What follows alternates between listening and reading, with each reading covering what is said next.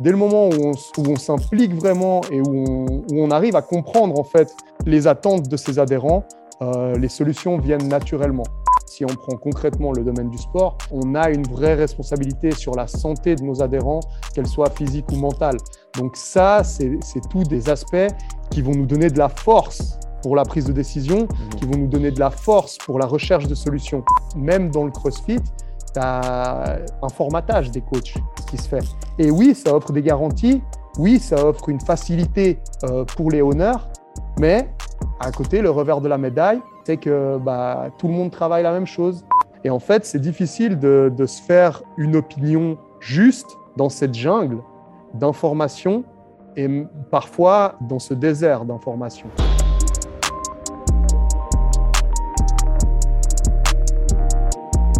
David, la deuxième fois, c'est la bonne. Bienvenue dans ce nouveau podcast. Euh, pour donner un petit peu de contexte, on avait enregistré cet épisode qui devait être cet épisode euh, au café tête de course il y a un petit moment. Malheureusement, j'avais pas bien fait mes devoirs. Le son était vraiment pas top. Euh, et donc, malheureusement, ça reflétait pas du tout la qualité de l'échange qu'on avait pu avoir. Donc, on a décidé de le repousser un petit peu et de le faire aujourd'hui du coup, là, j'ai essayé de passer au cran supérieur avec le, son. Donc, j'attends ton retour dans les commentaires par rapport au son de ce podcast. Et puis, maintenant, on est tranquille. On est chez toi, David, chez Basix, et on va pouvoir euh, gentiment échanger. Comment tu vas? Ça va au top. Ouais, c'est vrai que c'était dommage. C'était un superbe échange. On aurait percé, hein, je pense, euh, avec. S'il était sorti ce podcast, on aurait percé. Euh, bah ouais, bah écoute, content de, t'avoir ici. C'est vrai qu'avec Sean, on se voit presque, presque tous les jours, on se croise, mais on n'a pas forcément toujours le temps de, se poser et de discuter. Donc euh, c'est cool. Au-delà de faire un podcast, c'est cool aussi de, pouvoir avoir ce temps pour nous deux. Ouais, absolument. Euh, peut-être pour les deux, trois personnes qui ne te connaissent pas encore, est-ce que tu peux nous en dire un petit peu sur toi Qui es-tu et que fais-tu?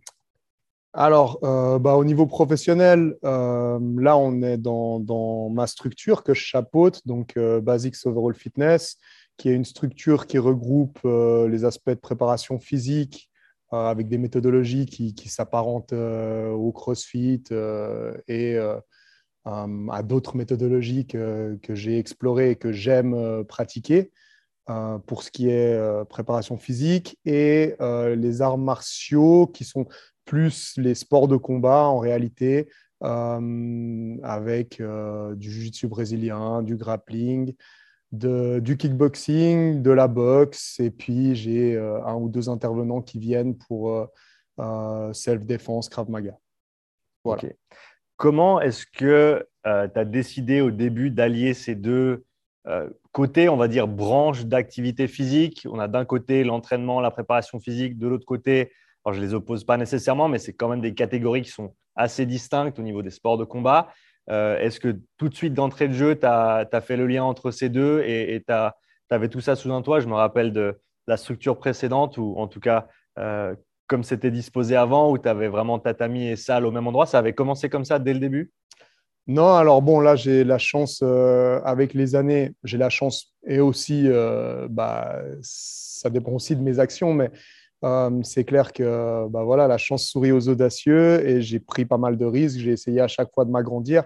Euh, au tout début, euh, la salle, effectivement, on avait tout dans cette salle-là. Donc, on ne la voit pas ici à la caméra, mais en gros, on avait et le dojo et la box de CrossFit, on va appeler ça comme ça, parce que comme ça, ça parle aux gens, dans la même structure de 100 25, 130 mètres carrés.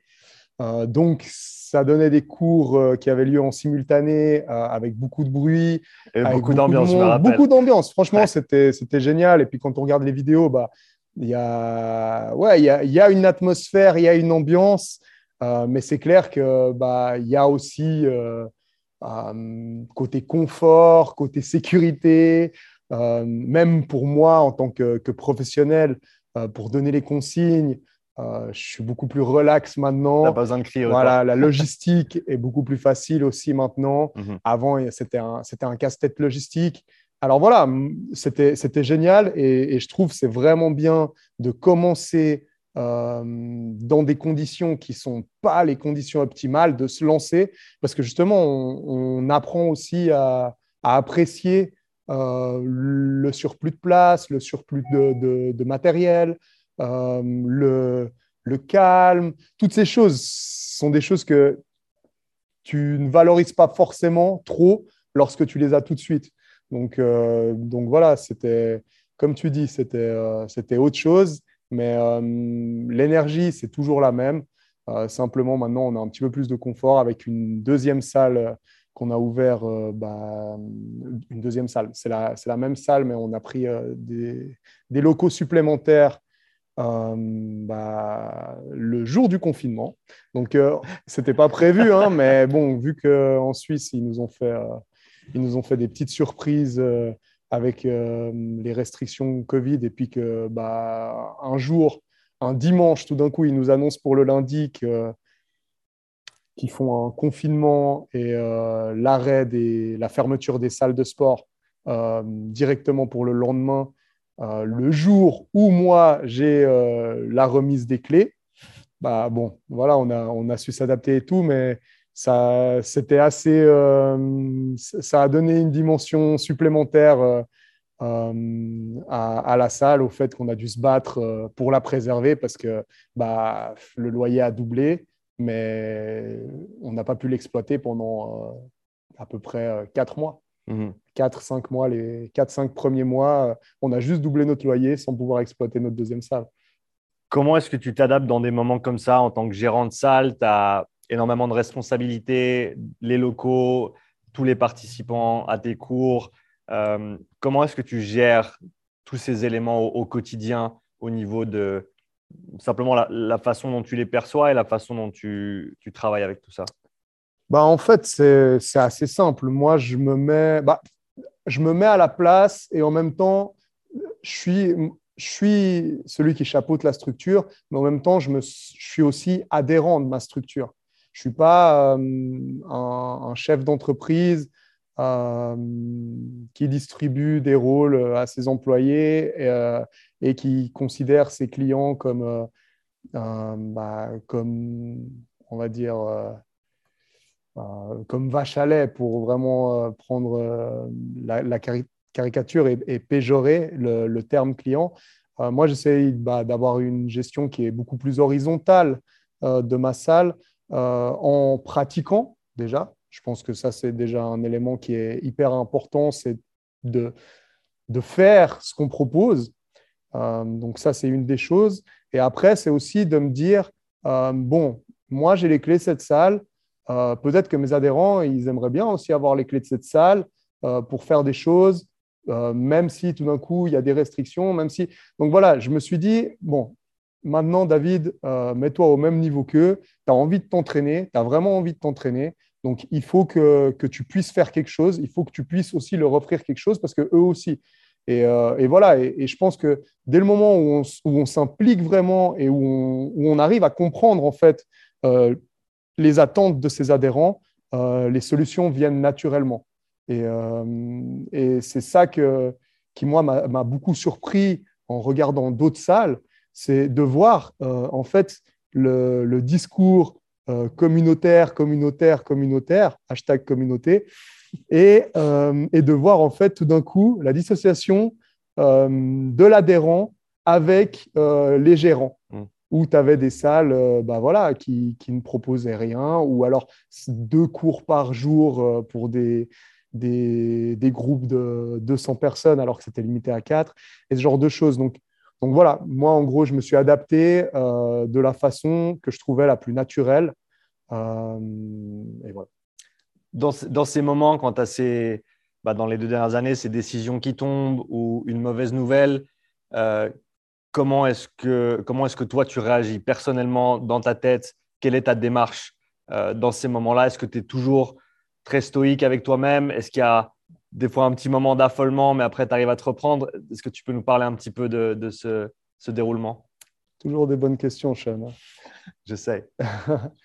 ouais, bah, je pense que bah, j'ai besoin du feu. Euh, voilà, j'ai besoin du feu, moi, pour, euh, pour euh, être dans l'action.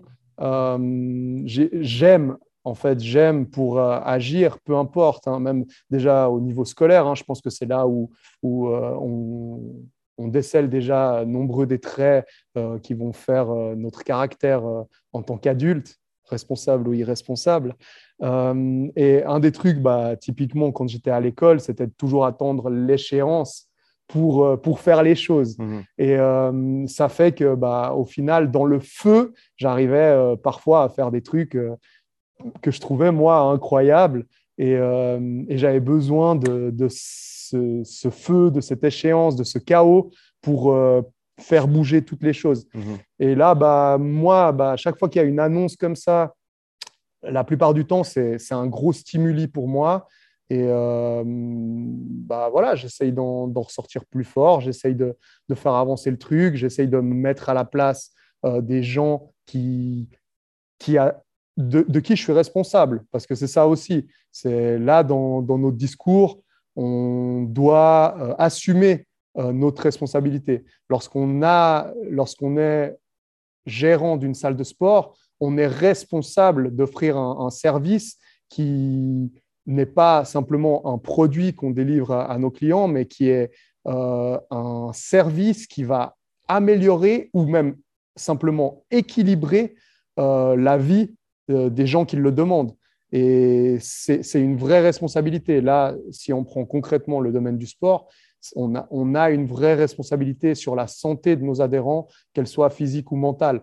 Donc ça, c'est tous des, des, aspects qui, qui, vont nous donner de la force pour la prise de décision, mhm. qui vont nous donner de la force pour la recherche de solutions.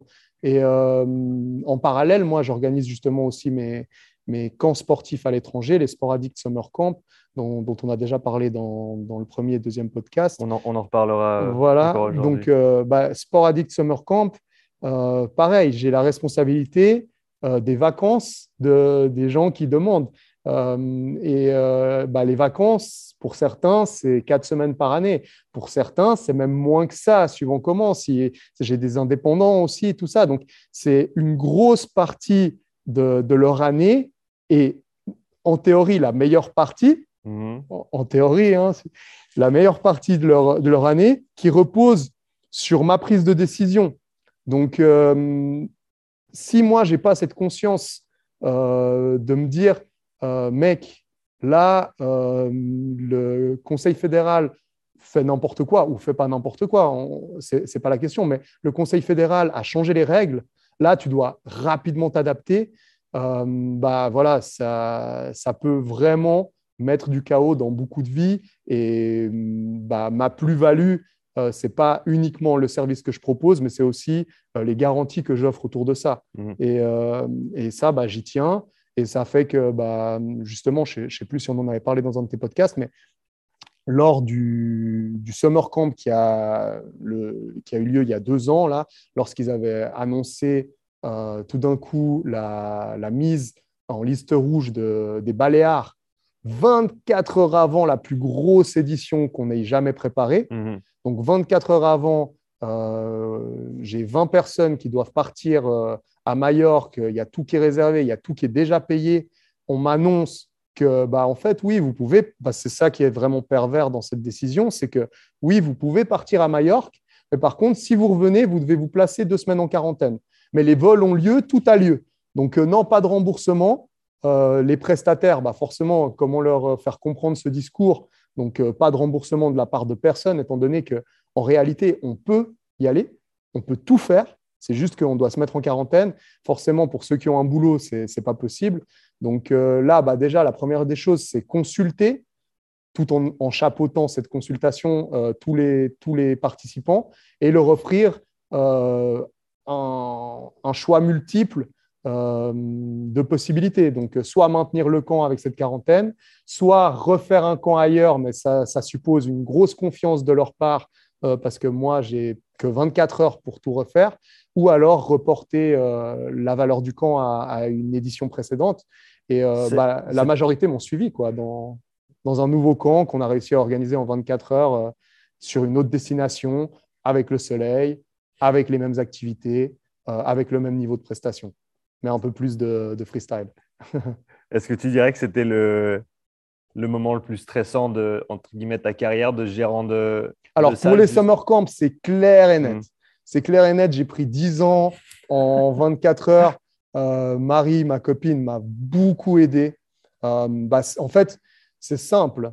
Euh, ouais, je, vais cracher sur une compagnie parce que je, leur, amène bien assez de sous et, franchement, leur service après-vente, il est, il est, déplorable. une compagnie orange d'aviation low cost qui bah, nous fait passer des heures et des heures au téléphone. Mmh. Donc, ça, en fait, rien que ça, ça m'aurait pris toute mon énergie et en, fait, ça ne m'aurait pas permis de faire le reste des, mmh. démarches. Mmh. Donc, heureusement que j'ai eu Marie avec moi, qui a fait toutes les démarches pour le, changement des billets d'avion, euh, parce que ça a duré quand même, euh, étant donné que j'avais plusieurs vols différents. Bon, bref, c'est toute une logistique, hein, parce que je gère aussi euh, les billets d'avion, je gère euh, les transferts, je gère vraiment tout. Hein. Euh, en gros, à part la... certains repas, à part juste les repas de midi, euh, tout est pris en charge. Mmh. Donc, ça implique de mon côté énormément de logistique. Et bah, l'aspect des billets d'avion était un aspect très compliqué à gérer en 24 heures. Donc ça, heureusement, j'ai Marie qui s'en est occupée. Et puis après, bah, il a fallu retrouver une destination, retrouver des activités. Et au final, on a fait un camp qui était, qui était super avec euh, par contre un peu moins de participants, je crois qu'on était 12. Mhm. Euh, mais bon, c'était vraiment, vraiment génial. Les valeurs euh, ont été respectées, le contenu du camp a été respecté. Il y a juste eu le kayak. Où, en fait, j'avais trouvé un endroit où on devait faire du kayak, mais étant donné que c'était plus en mer cette fois, parce que les, normalement les summer camps sont à Majorque, et là c'était en, océan, on s'est retrouvé un jour où il y avait des, courants circulaires qui font que bah, le kayak en haute mer, euh, c'est quand même, ça peut être dangereux. Mm. Et euh, bah voilà, de commun accord avec euh, le locataire de kayak, on, a décidé d'annuler, mm. que le risque ne valait pas la peine. J'ai discuté avec les, gens du camp et puis on a fait une journée un peu plus chill mm-hmm. avec, avec un, un entraînement après le soir à la villa.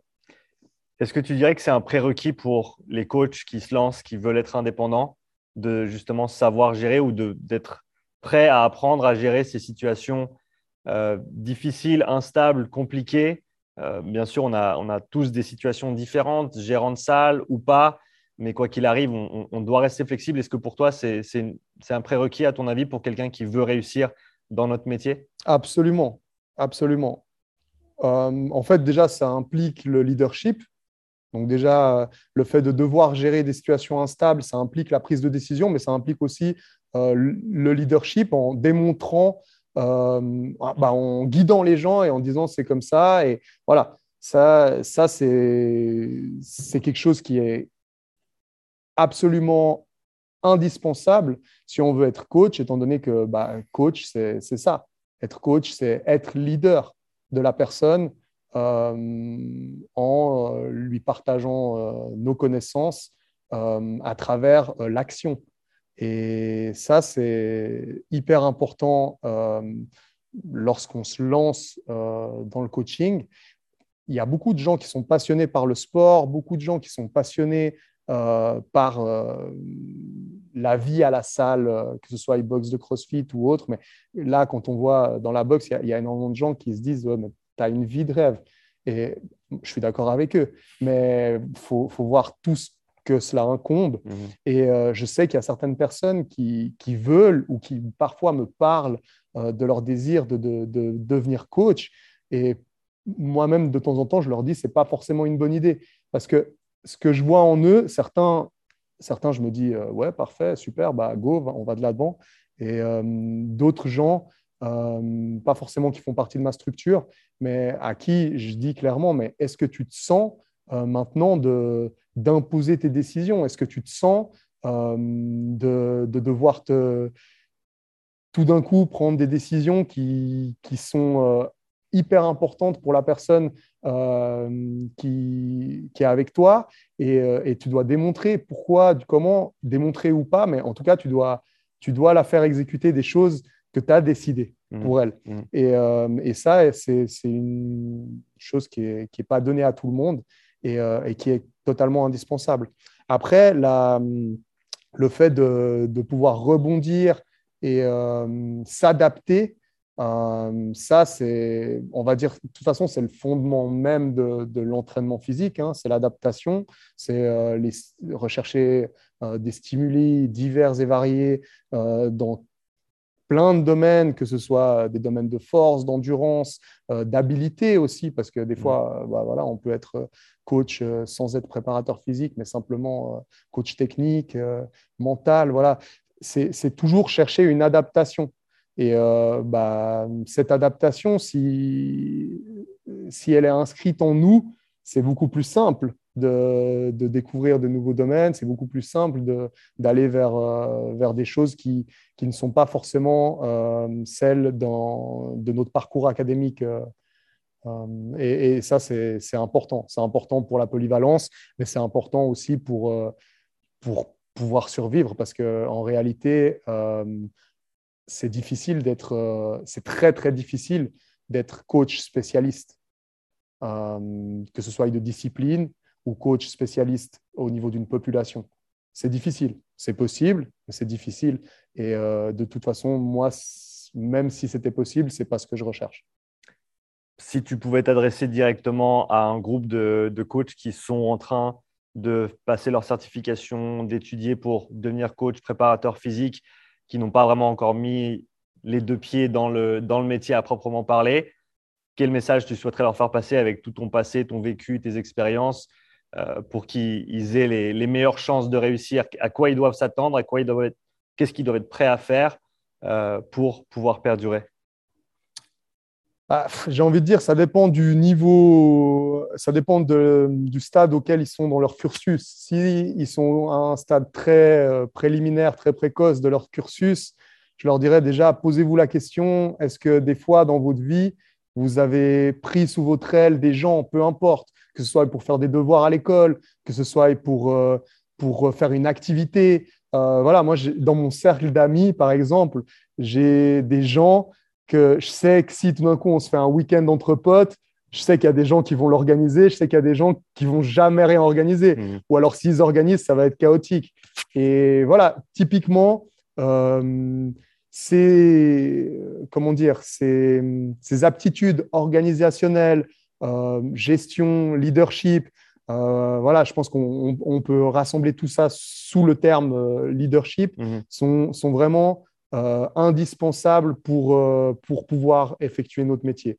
Et ensuite, bah, c'est simplement se dire, est-ce qu'on est prêt à constamment se remettre en question? Est-ce qu'on est prêt à constamment apprendre? Est-ce qu'on est prêt Est-ce qu'on est prend vraiment du plaisir euh, à faire ce qu'on fait, à s'entraîner? Je pense que c'est comme beaucoup de métiers, hein, ce n'est pas le seul, mais c'est un métier où la passion doit être indissociable de, du professionnalisme. Et euh, bah, voilà, à partir de là, à partir de là, bah, ça nous donne déjà euh, la vision de est-ce qu'on continue ou pas. Euh, et, en fonction de ça, choisir aussi quel type de coach on a envie d'être. Parce qu'après, il y a des, il y a des, sous-catégories qui peuvent aussi nous correspondre, comme il y a des populations qui peuvent nous correspondre. Et suivant comment, peut-être que je serais tombé avec certaines populations. bon, je pense qu'il y a toujours des forces d'attraction, des lois d'attraction qui, qui sont présentes dans l'univers, qui font que on attire aussi ce pourquoi on est fait et ce, ce pourquoi on, aspire, ce pourquoi on travaille. Euh, voilà, il y, a, la, loi de l'attraction, euh, elle existe réellement. Donc, euh, c'est quelque chose auquel moi je fais confiance. Mais si on n'est pas dans l'action, si on est quelqu'un de très, très passif, bah, il faut peut-être vraiment se poser la question de quel type de population, vers quel type de population je vais vouloir me tourner. Est-ce que est-ce que hum, j'ai envie de me spécifier dans une discipline? Est-ce que j'ai envie de me, spécifier euh, dans un type de, coaching et tout ça Et ça, c'est des discussions, bah, par exemple, que j'ai eues au tout début euh, avec Loïc, là, que, tu connais, que tu as eu sur le podcast et qui travaille euh, avec moi. c'est des discussions assez longues et assez profondes qui nous évitent les mauvaises surprises, qui nous évitent la démotivation et surtout qui font qu'on optimise aussi ses, revenus. Comment est-ce que tu comment est-ce que tu fais la part des choses entre devoir ou comme tu l'as dit, si tu vas cibler une certaine démographique ou une certaine compétence ou un certain champ de connaissances, tu vas certainement pouvoir mieux t'établir, ça va être peut-être plus rapide, plus simple, mais en même temps, le besoin, en tout cas celui que je vois pour un coach, d'être extrêmement bon de manière, en tant que généraliste. Parce que se spécialiser, oui, parce que tu peux aller plus loin dans les choses, parce que tu vas savoir exactement à qui tu parles et qu'est-ce que tu dois faire pour euh, pour, pour, pour, pouvoir communiquer avec eux, pour pouvoir travailler avec eux. Mais en même temps, tu dois continuer à tout explorer parce que si tu restes juste dans ta discipline à toi, eh ben, tu vas rater, c'est même pas un monde, tu vas rater tous les mondes qui sont nécessaires à faire de toi un, meilleur coach. Alors, je ne sais pas si mon discours est biaisé parce que moi, en fait, j'ai toujours été dans la polyvalence. Depuis tout petit, j'ai toujours aimé la polyvalence et j'ai toujours ça m'a toujours attiré. Et c'est pas que je m'ennuie d'une discipline, mais j'arrive toujours à un, certain stade euh, dans une discipline où je me dis, bah, il y a plein de richesses ailleurs, hyper accessibles. Donc, je dis pas qu'il n'y a pas plus de richesses dans, dans le sport, la discipline en question, mais avec tellement peu, on peut tellement tirer que bah, ça m'attire et ça me fait rebondir. Et toujours, hein, toujours aujourd'hui, euh, bah, moi, je prêche vraiment le, discours de la polyvalence et je l'applique. Et en fait, euh, bah, moi, naturellement, je, je, tends vers ça. Donc, c'est facile pour moi de, de, d'expliquer euh, les, les, bienfaits de, de, la polyvalence sur notre métier. c'est facile parce que bah, je l'explore, j'arrête pas hein, les C'est un petit peu ta, marque. Si, si tu as une marque, c'est ta. Bah, en tout cas, c'est le slogan de Basics. Hein, c'est la polyvalence, c'est notre spécialité, mhm. euh, qui est une oxymore, euh, mais qui, qui, vise bien à démontrer que, au final, bah, voilà, nous, on est spécialistes euh, de la polyvalence et mhm. ça veut à la fois tout dire et rien dire. Et bah, le fait de, bah, on en a discuté, on en parle assez souvent euh, lorsqu'on a nos, échanges, le fait de, découvrir des nouvelles disciplines, euh, ça nous ramène souvent à plein de choses de nos disciplines passées euh, et il y a plein de corrélations qu'on peut faire qui, vont beaucoup nous enrichir. concrètement, concrètement, il faudrait que, que, je donne vraiment des exemples, mais là, par exemple, moi, euh, bah là, je commence cette année. J'essaye chaque année de commencer des nouveaux sports. Donc, euh, voilà, l'année passée, j'ai commencé le surf. Il y a deux ans, j'ai commencé à nager. Euh, plein et, des fois, j'en fais plusieurs la même année. Puis, j'essaye toujours d'approfondir quand même un, tout petit peu. Et là, je viens de commencer la grimpe. Ça fait pas longtemps. Et bah, en fait, toutes les facettes de la grimpe me passionnent. Mmh. Et je suis vraiment heureux lorsque euh, je fais de la grimpe, comme j'étais vraiment heureux lorsque je faisais du jujitsu, comme les premières fois que j'ai fait du surf, j'étais vraiment heureux. Et en fait, je me rends compte que bah, à chaque fois, il y a un nouveau feu euh, qui naît, et ce feu-là m'apporte plein de, de compétences euh, en tant que coach, parce que forcément, bah, je vois comment se comportent les gens, je vois euh, bah, les, prérequis de, chaque discipline et, ça, étoffe en fait simplement ta, vision euh, de la préparation physique en général, du coaching à la personne. Parce que là, pareil, moi, qu'est-ce que je fais là en tant que débutant en escalade? Je me fais coacher. Mmh. Et en fait, euh, bah, tu vois que bah, y a, du coaching, c'est du coaching. La, prise en charge d'un être humain par un autre être humain, il y a forcément des, ressemblances et, la pédagogie, les, bons outils pédagogiques sont repris, peu importe les niveaux, peu importe les niveaux et peu importe les disciplines. Et voilà, bah, c'est tout ça qui, font que bah, ça étoffe euh, notre expérience. Et au final, notre expérience, bah, c'est ce qui détermine euh, qui nous sommes en tant qu'être humain, mais aussi en tant que professionnel. Est-ce qu'il y a un ou une coach qui t'a marqué dans ton parcours jusqu'ici, qui t'a pris en charge, qui t'a aidé et qui vraiment sort du lot dans peut-être pas ses connaissances techniques, mais vraiment le côté pédagogie et le côté euh, voilà, leadership, coach, quelqu'un qui vraiment te, donne envie de, te donner à fond et, et qui te donne envie de, continuer à comprendre et avancer Toi, Sean. Euh, en fait, c'est trop dur pour moi de donner un coach qui m'a. Parce que quand je dis toi, Sean, en vrai, il y a... tu m'as énormément apporté. Euh, sur, euh, bah, sur plein d'aspects très techniques, très pointus, mais aussi sur euh, ta manière d'aborder, sur ta manière de coacher, parce que toi-même, je pense que tu es tout à fait d'accord pour le dire. on a des façons de coacher, d'aborder nos coachings, d'aborder notre vie professionnelle qui sont totalement différentes. Mmh. Par contre, on se rejoint sur plein de choses et mmh. on se comprend. Mmh. Je pense que tu comprends ma façon de faire comme je comprends la tienne.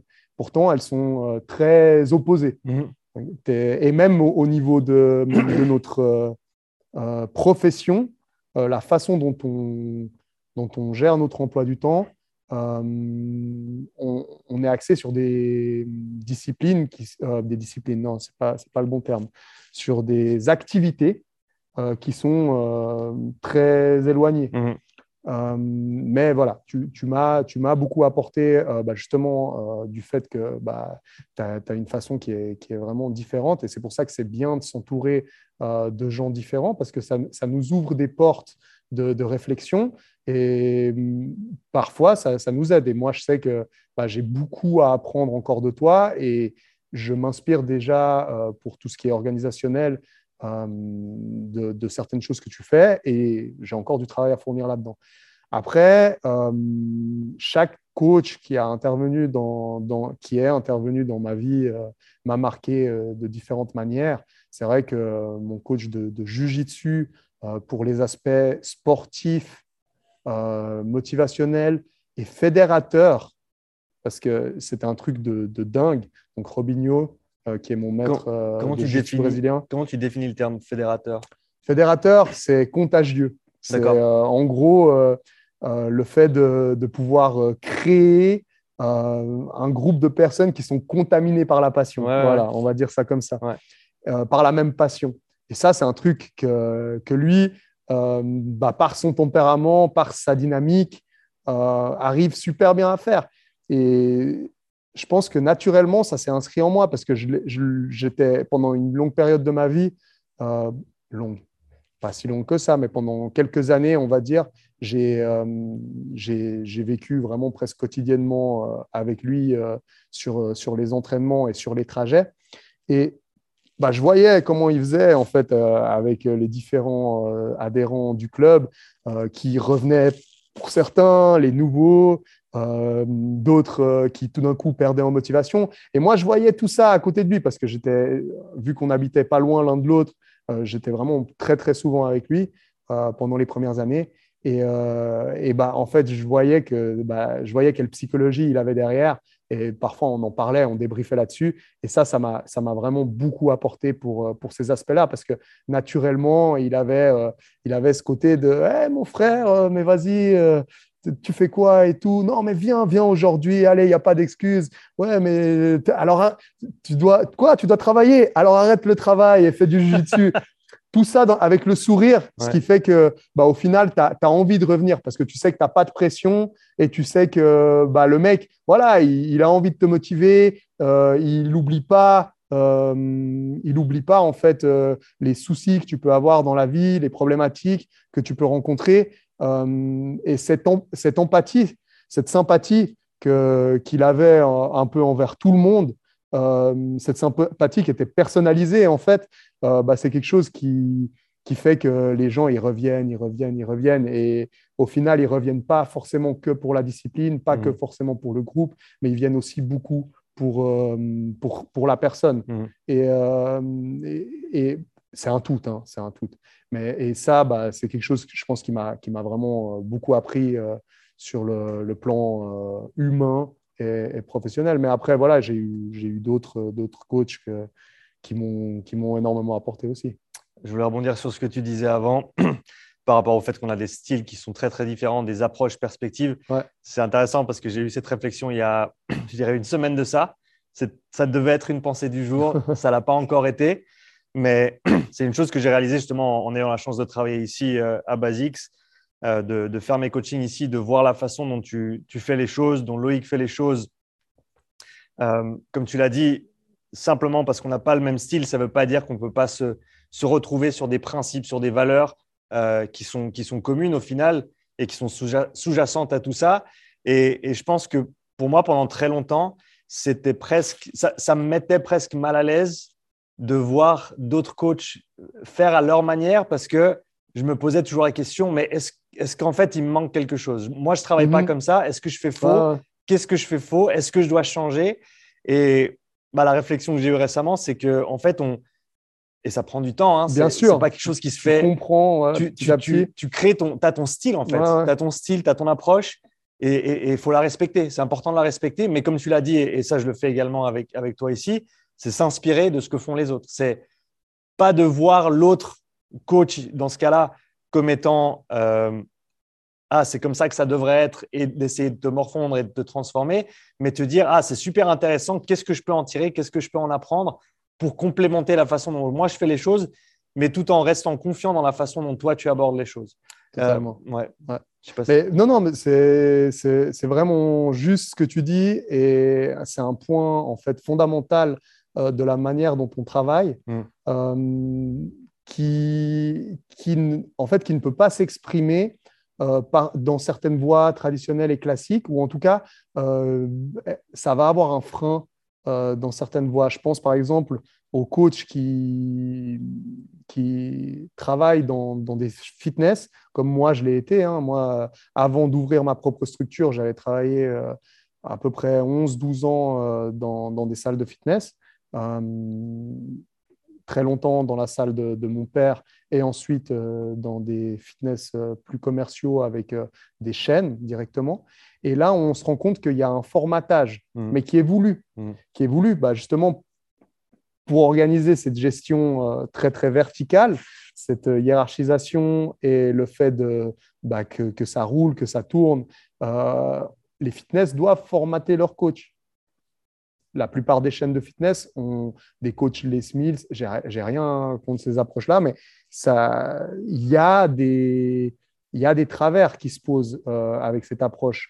On, ne peut pas euh, s'exprimer euh, en tant que, professionnel accompli et en tant qu'être humain accompli tout au long de notre vie dans un cadre. Euh, si on veut vraiment s'accomplir, on est obligé de, sortir d'un cadre et on est obligé de, faire nos propres expériences sans avoir tout le temps une trame à suivre. Et le problème de ces structures, comme dans les CrossFit hein, de manière générale, mais après, je, parle vraiment de manière générale, euh, si on regarde en particulier, il y a des salles qui ne fonctionnent absolument pas comme ça. Euh, bah, même dans le CrossFit, tu as un formatage des coachs qui se fait. Et oui, ça offre des garanties, oui, ça offre une facilité euh, pour les honneurs, mais à côté, le revers de la médaille, bah, c'est que bah, tout le monde travaille la même chose. Euh, on, perd certaines richesses, on, perd certaines façons de faire. Et moi, par exemple, Loïc, quand il travaille ici, je lui ai jamais dit euh, ouais, tu commences le cours par ils doivent tous dire leur prénom, ensuite tu fais 10 minutes de warm-up, 10 euh, minutes de skills ou de force et ensuite un mètre con. Voilà, il, a son level 1 aussi euh, CrossFit, mais nos classes, elles sont tellement différentes. Euh, la manière dont elles sont agencées, la manière dont elles sont organisées. Et oui, de temps en temps, bah, je donne mon, mon avis, je donne des pistes de réflexion en fonction de, de, mes attentes et en fonction des retours qui me sont faits aussi. Mais je n'ai jamais cherché à, le guider justement parce que je trouve hyper enrichissant pour ma salle euh, et pour mes adhérents, mais aussi pour moi, de voir des façons différentes d'organiser, pour, pour autant que ce soit cohérent. Le jour où je ne comprends plus ce qu'il fait, bah là, euh, je remettrai un peu plus de cadre ou alors j'aurai une discussion pour voir, euh, pour voir pourquoi il, il, a fait ses choix en essayant de comprendre. Mais tant qu'il y a de la cohérence, c'est je trouve que, la diversité est une réelle richesse. Comment est-ce que tu maintiens cette cohérence tout en étant aussi polyvalent que tu l'es, avec l'approche que tu as Basics, pour ceux qui ne connaissent pas, il y a des classes très très différentes au cours de la semaine. Ça va du crossfit pur au cardio quasi pur, à la force, au strongman et d'autres, j'en passe. Euh, comment est-ce que tu organises toutes ces méthodologies d'entraînement différentes sous un seul toit pour faire en sorte, encore une fois, que tu aies quand même une offre, entre guillemets, qui soit cohérente et, pour toi, euh, bah, une réflexion qui, reste euh, en accord avec, avec tes valeurs et ce que tu essayes de, euh, ce que tu essaies de mettre en avant. Bah là, je vais, pour une fois, depuis le début de podcast, du podcast, je vais être beaucoup plus concret. donc, bon, déjà, la première chose, ça a été de, d'agender euh, les classes euh, aux heures et aux jours de la semaine. Mhm. Donc, euh, l'approche très CrossFit de, du, du metcon complètement aléatoire, de la force. Tout est structuré, mais selon une semaine qui n'est pas forcément de 7 jours et tout ça. Mhm. Là, de toute façon, dans les programmations, on voit que ça se fait de moins en moins. Mhm. Maintenant, de plus en plus, les gens prennent une programmation sur 7 jours et en fonction du jour, il y a telle ou telle séance et tout ça. Donc moi, depuis le début, hein, j'ai toujours gardé une structure sur sept jours euh, qui me permettait, euh, si j'étais euh, bah, un, adhérent classique et que j'ai des disponibilités aux heures des cours, ça me permet vraiment de travailler l'ensemble du spectre de la préparation physique et des arts martiaux, des mmh. sports de combat. Mmh. Donc tout est agencé pour qu'on puisse faire même la même journée euh, un cours avec un autre cours. Et j'ai des, des, gens, par exemple, qui font euh, le jiu-jitsu. Juste avant, ils, ils font euh, un cours, bah, par exemple, de skills en altéro. Voilà. Et, ça, j'ai des gens qui le font. C'est pas tout le monde parce que c'est pas donné à tout le monde déjà d'avoir le temps et il n'y a pas forcément tout le monde qui a envie de faire tous les aspects de la préparation physique. C'est pour ça aussi que j'ai cette possibilité de, de, segmenter chez moi et que j'ai pas tous les cours qui ressemblent à des classes de CrossFit, mais on va dire euh, fondamentalement, j'en ai deux par semaine mmh. où vraiment l'entraînement est croisé, les modalités sont mixées et, euh, là, c'est un peu plus aléatoire. Et ensuite, euh, concernant la structure, bah, je cycle simplement. Je cycle certains éléments avec des focus en fonction des disciplines. Donc, j'essaye d'avoir toujours un focus pour les classes altéro qui va revenir et qui va être progressivement augmenter euh, en termes d'intensité, soit par le volume, soit par la charge, soit par les deux, soit par la diminution des temps de récup. Et en gros, ce que je viens de dénoncer, ça s'applique là, par exemple, pour l'haltérophilie, mais ça s'applique pour toutes les autres disciplines aussi. Ça s'applique pour euh, la gymnastique, qu'elle soit suspendue ou au sol. Ça s'applique pour l'endurance, avec aussi bah, justement une approche qui est cyclée. Et lorsque je fais des modalités mixtes, je garde toujours en tête bah, justement euh, ce cycle, même si de temps en temps je sors des sentiers battus, parce que je trouve que c'est bien, que j'aime et que fondamentalement le discours, euh, euh, comment ils disent en anglais Ready for the unknown, je ne sais plus comment. Ready for the unknown, ouais, voilà, en gros, prêt pour l'inconnu. bon, c'est un, un, truc prêt pour l'inconnu qui, me fait, qui me fait toujours rire lorsqu'on parle que de CrossFit, parce qu'au final, quand on regarde vraiment les compétitions de CrossFit, bah, la plupart du temps, il n'y a, rien d'inconnu, ou très, très, très peu. Le format, quoi. Le, contenu, il est connu, le format. Le, connu, le, voilà, il y a presque tout qui est connu. Et, et voilà, je trouve qu'il y a beaucoup plus d'inconnus dans d'autres sports, mm. et, les gens ne s'en rendent pas autant. Mais bref, euh, pour revenir à, ce que je disais, euh, quand même rajouter de temps en temps euh, des choses qui, qui, sortent complètement du cycle. Et puis voilà, voilà, voilà en gros mon approche euh, pour la programmation euh, de la salle, pour la programmation des cours et euh, la structuration, la structure de, des entraînements. Et, c'est quelque chose que je fais même en, en dessus même dans les sports de combat. Et je pense qu'il m'a beaucoup aidé et qui a fait qu'on a réussi à avoir le niveau qu'on a aujourd'hui en dessus avec ma petite équipe. On est une toute petite team. On n'a que deux cours par semaine avec kimono. Et pourtant, euh, dans les compétitions, euh, on n'a vraiment pas à pâlir. Euh, bah, je pense justement parce que voilà, j'ai vraiment structuré j'essaye de structurer. Si tout d'un coup on travaille un type de garde, bah, pendant plusieurs semaines on va travailler ce type de garde. Si tout d'un coup on travaille sur certaines soumissions, on va les répéter, driller, driller, driller, driller jusqu'à ce que ça devienne automatique. Et on avance vraiment par pièce par pièce en construisant le puzzle dans un puzzle qui comporte 3 millions de pièces. Hmm. Mais, mais, on avance quand même pièce par pièce. Et ça, euh, ça c'est important parce que c'est vrai que quand on a euh, des puzzles de, cette envergure, que ce soit en crossfit ou en jiu-jitsu brésilien, qui sont euh, des sports dans lesquels, bah, je ne sais plus qui c'est qui disait là, que pour avoir la maîtrise d'une discipline, il faut 10 000 heures. Mhm. Qui ne veulent, ces 10 000 heures, elles veulent absolument plus rien dire en mhm. fait dans, quand on a des disciplines comme le CrossFit ou comme le, ou comme le jiu-jitsu brésilien, parce que je pense vraiment que c'est infini et puis que même au bout de 10 000 heures, bah, mais bon, de toute façon, c'est toujours nuancé hein, ce, ce, discours, mais euh, voilà, il y a tellement qu'on peut vite se perdre en tant mmh. que, pédagogue, en tant que coach. Et, moi-même, des fois, en live, je me perds. Parce que voilà, j'ai envie de montrer tout, j'ai plein de choses qui me viennent à l'idée, euh, j'ai envie de, faire progresser, donc j'ai envie d'offrir un maximum d'éléments. Euh, je pense que c'est jamais des éléments qui sont perdus, parce que des fois, il suffit de voir une chose pour que lorsqu'elle revient cinq ans après, euh, bah, on l'intègre, juste parce qu'on l'a vu déjà une fois. Mhm. Et là, tout d'un coup, ça nous fait un flashback, et le fait d'avoir ce rebond, bah, ça nous fait l'intégrer. Donc, je pense que des fois, c'est bien aussi que je me perde et puis que je donne beaucoup de choses, euh, même si on n'arrive pas à tout assimiler de suite, parce qu'après, ça aura une importance.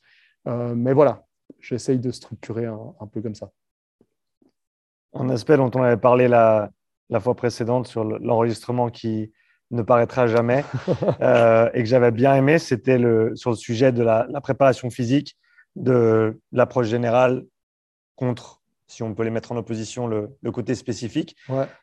Un des constats que j'ai fait récemment, avec, euh, notamment au travers des tests que j'ai fait avec différents athlètes de différents sports, c'est, en tout cas, il me semble, de mon point de vue, un manque assez important de préparation physique générale dans la, dans la plupart, chez la plupart des athlètes.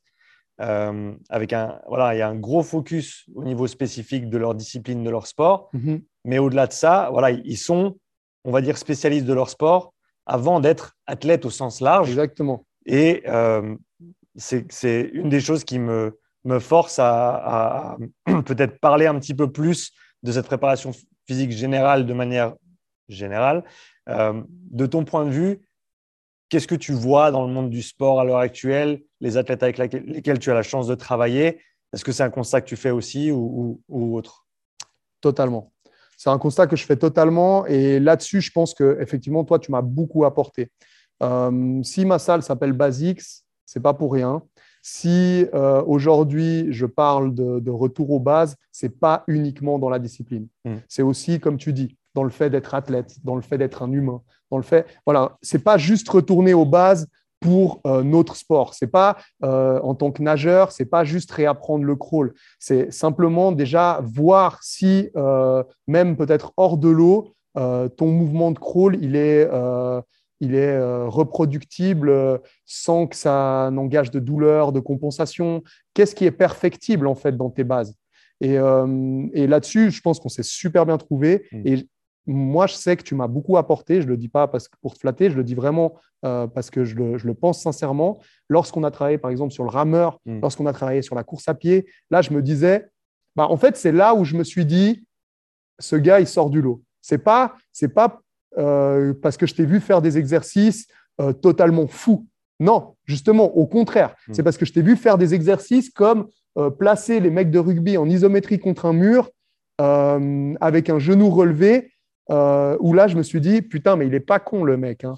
Euh, le gars, pour le transfert, pour la vitesse, pour le changement de direction, voilà, il fait passer du temps à ses athlètes et, et c'est pas con. Et qu'est-ce que. De toute façon, de manière générale, euh, voilà, l'isométrie et tout, ça parle. Mm. Ça parle parce que tu te dis, ah ouais, cette position, déjà, elle n'est pas maîtrisée. Mm. C'est facile, en fait. C'est un bon scan et en même temps, euh, ça, démontre aussi la difficulté euh, de, certaines choses dans, le sport mm. et des difficultés qui ne sont pas maîtrisées par, par plein de gens ou peut-être pas par l'athlète en question. Mm. Et, ça, c'est quelque chose que, bah, voilà, où, je me suis dit, ouais, euh, OK, là, il faut vraiment que, que je revoie certaines choses avec certains de mes athlètes. Puis ça m'a donné des vraies pistes de réflexion. Je parle de ça, mais je parle aussi de, de ton retour à certains aspects de positionnement par rapport à la respiration.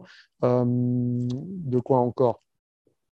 Euh, bah, Je n'ai pas d'autres exemples concrets, mais je sais qu'il y en a beaucoup mm. euh, pour lesquels ton, ton travail, que ce soit sur moi directement parce qu'on a travaillé ensemble sur, euh, sur du sprint, on a travaillé ensemble sur du rameur, On a travaillé ensemble sur de la course d'endurance et sur du vélo.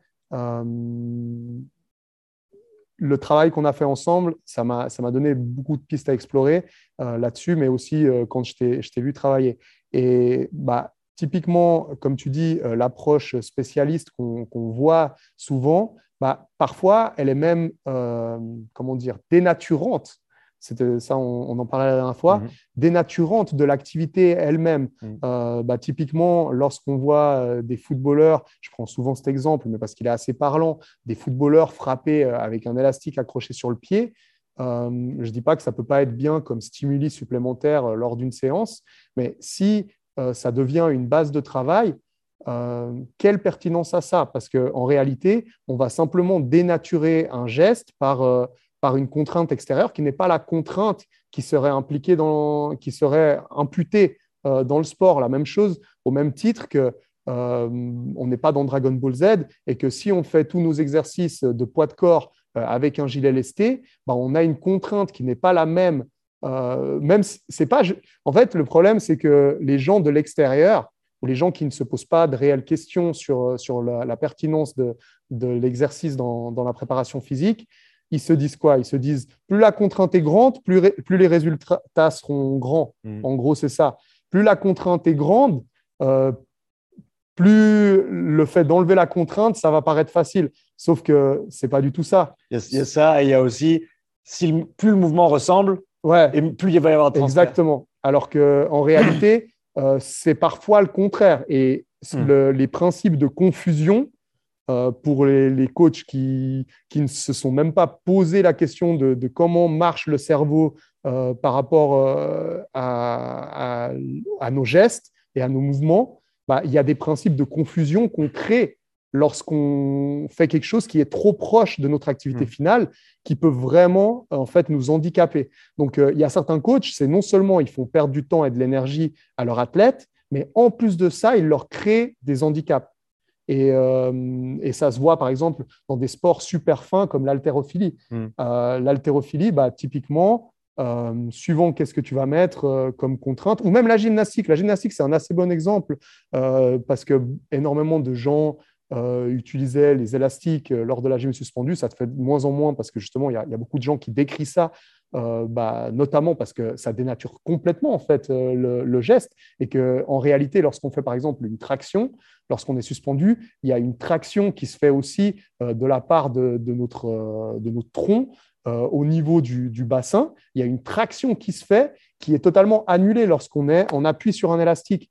Donc euh, oui, on a, on a certaines contraintes qui vont être similaires et je ne dis pas que le travail avec élastique est absolument à bannir, mais simplement à contextualiser et à utiliser euh, modérément, euh, comme le travail avec gilet lesté pour un coureur, comme le travail et après et après bon et après il y a les dérives non mais parce que là ça me fait penser non et après il y a les dérives tenue de sudation masque comment tu appelles ça, masque respiratoire, euh, voilà. Et ça, là, euh, on est encore plus dans les absurdités parce que, bah voilà, typiquement le masque respiratoire, ça vous incite à, en fait à, respirer encore plus fort avec la bouche. Vous allez utiliser ce qui est le plus puissant, mais qui est le plus coûteux aussi, mmh. pour euh, pas trop aller dans les détails, mais vous allez utiliser votre bouche de la manière la plus forte possible.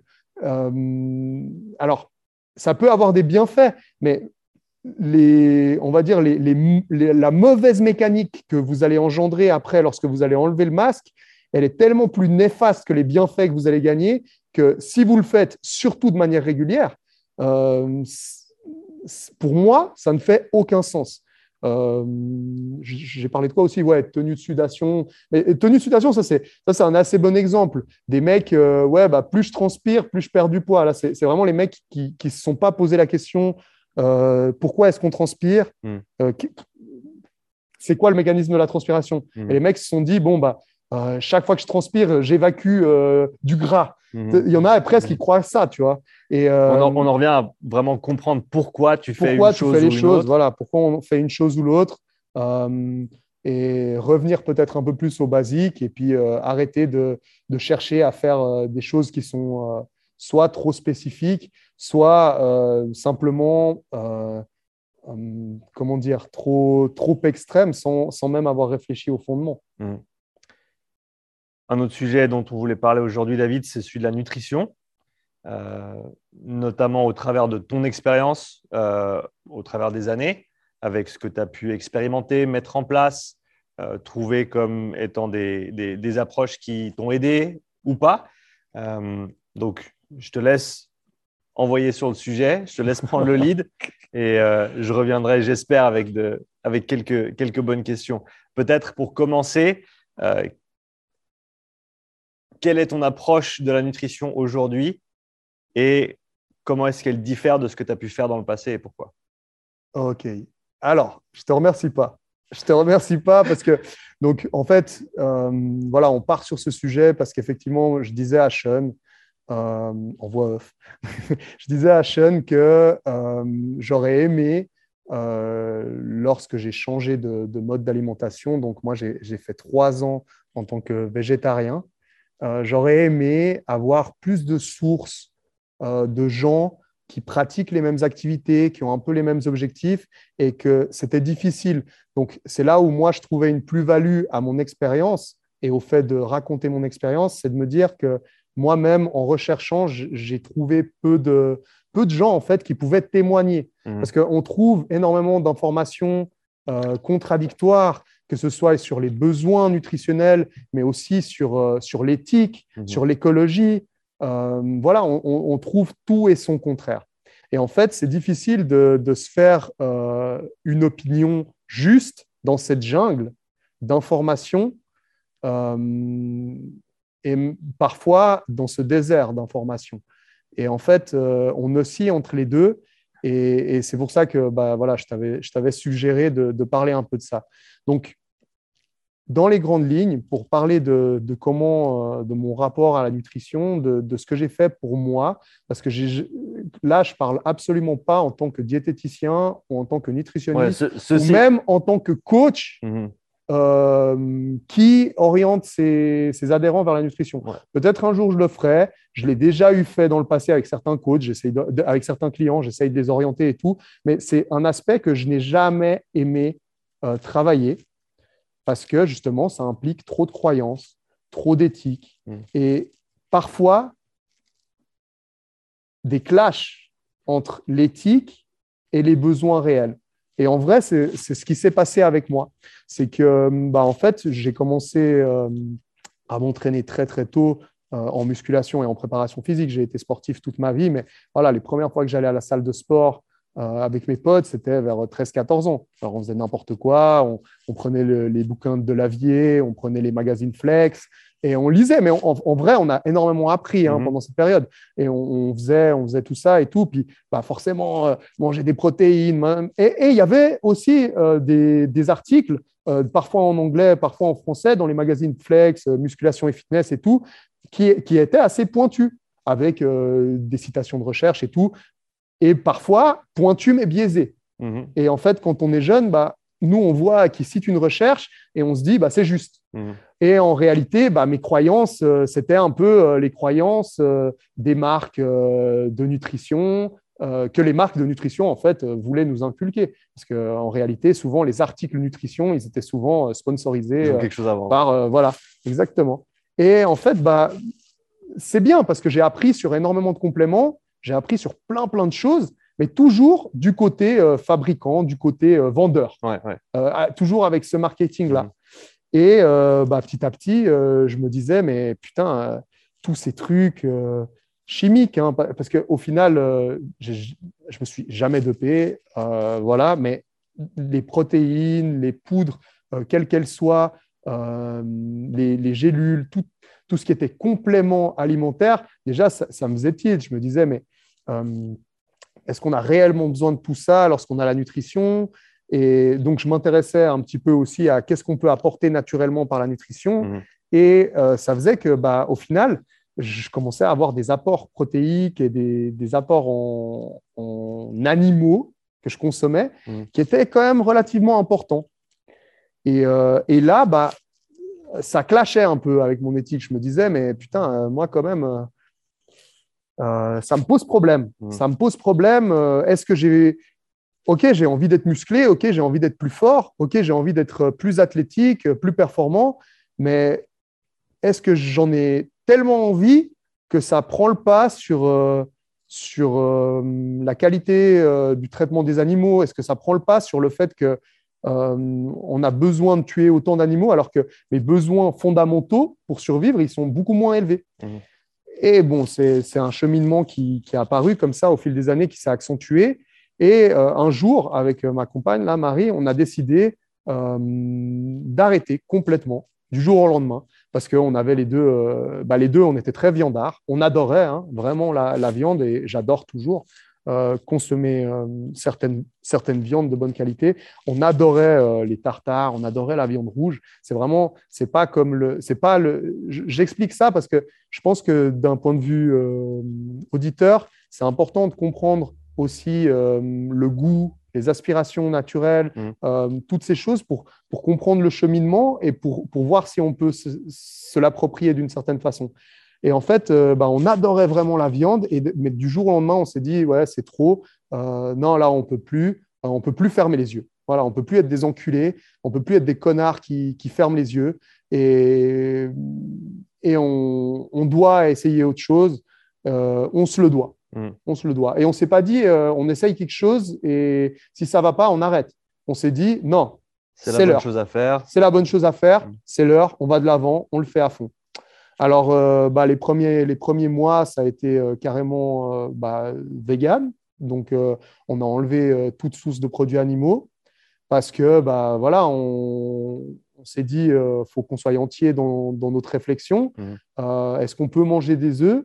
Et en fait, il y a toute une cruauté hein, au niveau du, de, de, la vente des œufs, euh, du, système industriel euh, au niveau des œufs, mais j'ai pas trop envie de, de, de m'étaler là-dessus parce que même je pense pas que c'est ce qui est forcément intéressant dans, dans, dans ce, ce, podcast et ça, ça, prendrait vraiment trop de temps si on commence à, s'étaler sur tous les aspects. Mais en gros, au tout début, on a carrément enlevé les œufs. Après, moi, j'ai réintroduit les œufs et petit à petit, j'ai réintroduit une fois par semaine de la pêche locale. Mmh. Donc, euh, donc voilà. Je me suis euh, fait tester sur euh, les différents euh, nutriments, les différentes carences que je pouvais avoir. Tout allait bien et il y avait quand même. Alors, quelle est la pertinence de ces tests? Quelle est la mmh. réelle valeur? Je ne sentais pas de fatigue, je sentais que j'avais une bonne énergie, je sentais que tout allait bien, mais c'est vrai que j'avais de la peine avec le temps à développer, à continuer à développer un physique musclé. J'avais l'impression que j'avais une phase de stagnation. Ouais. Et j'avais aussi de la peine en fait à consommer autant de protéines que j'en consommais euh, lorsque je mangeais euh, un peu plus de, chair animale. Mhm. Et euh, bah, tout ça m'a mené bah, à réintroduire une fois par semaine le poisson. J'ai réintroduit, euh, comme je disais, de, la pêche locale parce que je me disais, bah voilà, c'est des, poissons qui sont en liberté et tout. Parce que moi, ça a toujours été ça. Hein. ça n'a pas été euh, les aspects santé. Moi, je me suis toujours dit, c'est un sacrifice entre guillemets que tu fais de ne plus manger parce que tu aimes ça mmh et parce que ton corps l'accepte assez bien. Mmh c'est un sacrifice que tu, que tu fais, mais pour des raisons de conscience. Mmh et ça a toujours été ça qui, m'a motivé en fait à faire ça. Donc euh, euh, les gens qui disent ouais c'est de la merde, ouais mais de toute façon, bon déjà je parle même pas avec ces gens-là parce que mmh. si tu peux pas considérer que c'est quelque chose de vertueux euh, que de, se dire je ne mange plus d'animaux, pour moi fondamentalement tu es soit un ignare, soit une mauvaise personne. Mmh. mais voilà, tout ça pour dire que petit à petit, euh, mes aspects conscience, euh, j'ai essayé de les. J'ai essayé, non, je les ai petit à petit nuancés euh, par mes apprentissages, par le fait que je voyais que bah, je pouvais de nouveau manger des œufs locaux, mmh. je pouvais manger de la pêche locale. Et petit à petit, j'ai réintroduit comme ça. Et là, il y a 7-8 mois, bah, en fait, vraiment physiquement, ça, je me, je me retrouvais plus, je me reconnaissais plus. Ça a duré combien de temps, le, on va dire le, la, durée de, pour, parce que j'ai pas d'autres termes en tête, mais ton expérience en tant que végétarien, elle a duré combien de temps Alors, trois, ans, En, trois ans, j'ai mangé peut-être trois fois de la viande, voilà, en trois ans, et, deux ou trois fois. Et tu, tu, tu, nous parles du début où ça allait très très bien et de la fin où tu te retrouvais plus. Quel a été le, l'évolution en fait de, de, ce ressenti sur ces trois années euh, de, avec ta perspective? Alors, les prochaines minutes qui vont suivre, euh, vu de, mon point de vue euh, de l'époque, il y a même quelques temps, je, vais, je vais parler en tant qu'égoïste. Mmh. Voilà. Pour moi, c'était ça. C'était non, tu ne peux pas, tu ne peux plus fermer les yeux. Mhm. Tu ne peux plus fermer les yeux. Et en fait, je me donnais toutes les raisons du monde euh, pour croire que consommer de la viande était un acte égoïste. Et bah voilà, on, alimente ces pensées, on alimente euh, bah, déjà parce que c'est difficile, parce qu'en réalité, moi, c'était difficile de plus manger de viande. Mhm. C'est difficile euh, sur plusieurs niveaux.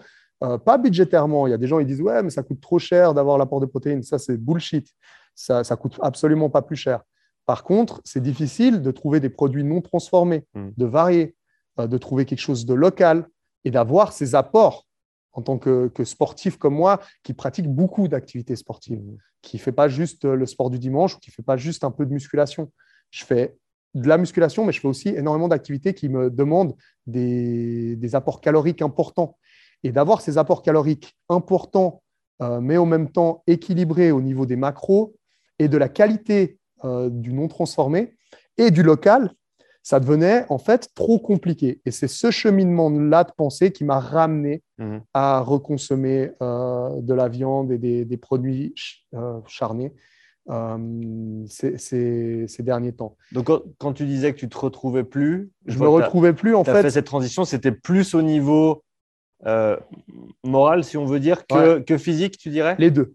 en fait, les deux physiquement, en fait, le problème, c'est que l'aspect moral prenait le pas sur le, sur le physique. Mhm. Et je me disais, bah, bah, mec, si tu dois avoir ce corps-là pour être en accord avec, euh, avec euh, tes, tes, convictions, bah, tant pis. Sauf que, en réalité, euh, on, en souffre beaucoup trop. Mhm. On doit être en accord avec son corps. Mhm. On doit et et j'ai eu un déni de ça. J'ai eu un déni de ça pour me dire, bah non, mais il faut que tu sois en accord avec tes pensées, pas forcément avec ton corps. Si tu dois avoir un, un, corps qui ne répond pas de la manière dont tu voudrais, mais parce que c'est ça qui... dans un corps sain.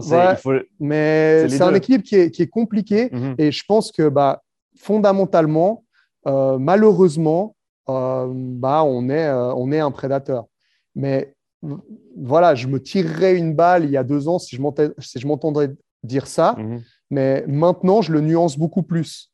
Je le nuance beaucoup plus et je le fais avec conscience. Ça ne veut pas dire que, je remange la viande, que je fais n'importe quoi. Mhm. J'essaye d'avoir toujours euh, un minimum euh, d'apport euh, au niveau charné et d'avoir bah, en, gros des apports qui sont éthiquement beaucoup plus responsables, à mon avis. Et je dis pas ça euh, pour qu'on me jette des fleurs, je dis simplement ça parce que c'est ça qui m'anime et que je pense qu'il y a des gens qui vont se retrouver dans ce discours. Mmh. Donc je pense vraiment que ça peut apporter. Donc par exemple, là, tu m'as vu manger juste avant, bah, dans mon assiette, il y avait un bloc de tofu. Déjà, j'en mange beaucoup plus maintenant qu'avant mmh. parce que bah, suite à ça, j'ai pris quand même euh, en fait, j'étais arrivé à un stade où je me suis dit, bon, bah, maintenant, je prends quand même contact avec un nutritionniste. Donc, euh, j'ai pris contact euh, avec Idriss de, de Oui Nutrition parce que ça avait super bien marché euh, avec, avec Marie. Mhm. Donc, j'ai pris contact avec lui. Et en fait, bah, j'ai simplement respecté son plan. Et en respectant son plan, il y avait les options quand même végétariennes. Et en fait, bah, j'essaye de, faire les options végétariennes, un repas sur deux, voire deux repas sur trois, mhm. dans, dans l'idéal deux repas sur trois.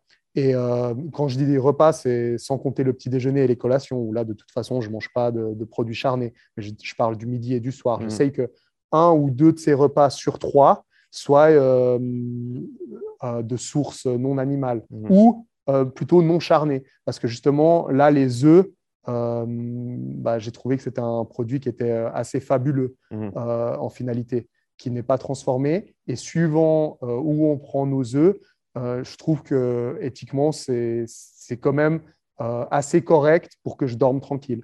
Et, euh, et voilà. J'allais dire, c'est une des chances qu'on a ici. Ouais, exactement. C'est que on a littéralement la campagne Exactement. derrière nous. Exactement. Euh, je veux dire, les œufs, c'est. J'aurais pas du tout le même discours. J'aurais pas Ouais. le même discours euh, dans un village euh, au Ou dans Togo. une grande ville en Amérique rien. du Nord. Voilà, Enfin, exactement. En ayant vécu au. Canada pendant plusieurs années. Euh, alors, il y a aussi, et ça se développe de plus en plus, hein, et, et je pense aussi que c'est parce que les gens recherchent ça de plus en plus, c'est justement cette proximité. Et on l'a vu avec ces deux dernières années, les, euh, les, les chaînes de, de supply chains, le- les, les grands magasins, les grandes chaînes, eh ben, ils n'ont pas la flexibilité des, des- des petits artisans, des, des paysans, des, euh, des éleveurs locaux. Et, et on a la chance d'avoir justement tout- toutes ces personnes qui, qui travaillent ici. Et, euh, et au final, tu vas acheter chez eux, Ouais. tu sais comment ils traitent leurs animaux. Euh, c'est souvent moins cher que d'aller au, au Ouais, supermarché. moins cher ou Équivalent, disons qu'il que, arrive. Disons que la, la valeur du produit, elle est souvent plus respectée Mhm, euh, par le prix, mhm. alors que bah, ce qu'on trouve en grande surface, euh, rarement.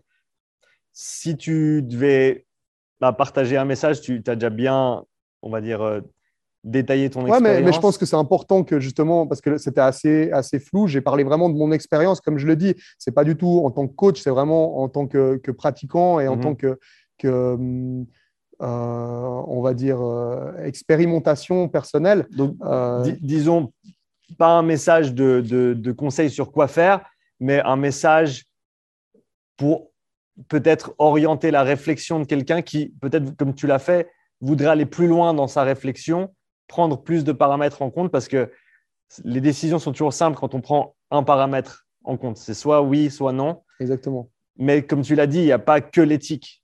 Il y a le corps aussi, il y a l'environnement, il y a- il y a- il y a plein de facteurs. Donc, Qui, qui clash euh, en permanence, en fait. Co- Euh, Comment est-ce que tu recommanderais que quelqu'un pousse cette réflexion plus loin? Parce que voilà, on- on- de- si- en faisant ça, on rajoute de la complexité. On n'a pas beaucoup de temps. Il y a déjà ouais. plein de choses qui se passent. Mais pour quelqu'un qui souhaiterait s'engager un petit peu plus au niveau individuel, au niveau personnel, comment est-ce que tu recommanderais que cette personne aille de l'avant avec ces réflexions-là euh, de, de manière générale, encore une fois, pas pour aller dans un sens ou dans l'autre, mais vraiment juste pour continuer à grandir? Déjà, je pense que c'est hyper enrichissant pour n'importe qui de, faire euh, des expériences en termes de, de, de changement euh, de type de nutrition, euh, régime. Ça ne veut pas dire qu'il faut faire un régime Weight Watchers, c'est absolument pas ça que je dis. Mais je dis, c'est bien de temps en temps de, donner des petits coups de pied. Moi, j'aime bien les gens qui, tout d'un coup, pendant une certaine période, pratiquent le jeûne, tout d'un coup, pendant une certaine période, euh, pratiquent une alimentation euh, uniquement liquide. Euh, voilà, des- il y, a- il y a plein de choses comme ça qui sont, qui sont bien expérimentées parce que ça nous fait revenir à notre corps, à nos sensations. Prêtez Lorsque- attention à. Prêtez attention à ce qu'on à ce qu'on met, à ce qu'on met pas. Mhm. Voilà, tous ces changements, euh, en fait, sont hyper enrichissants et et il y a des gens qui s'en détachent complètement et qui ne jamais se posent la question. Et en fait, pendant toute leur vie, bah, ils auront une alimentation qui leur convient et en réalité, ils n'ont rien exploré. Et ces gens-là, bah, je les plains d'une certaine manière parce que je me dis, mais c'est comme les gens qui, ne s'entraînent pas ou qui ne comprennent pas l'entraînement. C'est la, même chose. C'est les gens qui vont te dire Ouais, mais euh, je comprends pas pourquoi? Mais mec, tu comprends pas simplement parce que tu n'as pas assez expérimenté. Tu sais pas les richesses qu'il y a à Mhm. souffrir. Tu sais pas les richesses qu'il y a à découvrir jusqu'où tu peux aller, à découvrir. Et, et là, c'est la même chose avec la nutrition. Les richesses qu'il y a à se retenir de manger, les richesses qu'il y a à, à manger qu'un type d'aliment, à, à varier les plaisirs. à- donc ça, déjà, c'est quelque chose que, que je conseille. Donc simplement essayer, bah, avec ça, on en a beaucoup parlé, hein, toi qui avais essayé une fois à 100% viande. Mhm. fois- voilà, toi, tu as fait beaucoup de tests et tu as, vu, c'est des, des expériences qui ont été hyper enrichissantes Absolument. pour toi. Donc ça, c'est le premier conseil que je donne, c'est tester des choses. Tester des choses. Je vous dis pas de faire, euh, comment il s'appelle, le mec qui a fait le documentaire là, sur euh, un mois entier de McDo. Ça, bullshit, tu vois. Ça, Ça à euh, éviter. voilà, ça à éviter et même euh, éviter complètement d'aller d'aller dans, euh, dans ces fast-foods. Mais euh, par contre, des, des- des choses qui peuvent s'avérer saines, tester. Ça, c'est la première chose. La deuxième chose, c'est voir le budget nutrition comme un budget qui est au, au sommet de la, de la pyramide de notre euh, budgétisation Mhm. mensuelle. Mhm. Euh, ça, bah voilà, les gens y accordent l'importance qu'ils y veulent, mais euh, la nature veut qu'on mange bien Mhm. pour nous, pour bien fonctionner, pour euh, chimiquement avoir nos pleines capacités, que ce soit euh, euh, Énergétique, hein, physique, ouais. énergétique, euh, au niveau du sommeil, de la libido, tout ça, ça c'est vraiment des domaines sur lesquels la nutrition influe énormément. Donc, c'est un budget qu'il faut, qu'il faut impérativement considérer. Et à partir de là, on peut peut-être faire des bonnes décisions, Mhm. des décisions qui sont plus proches de ce qui on est vraiment. Mhm. Voilà.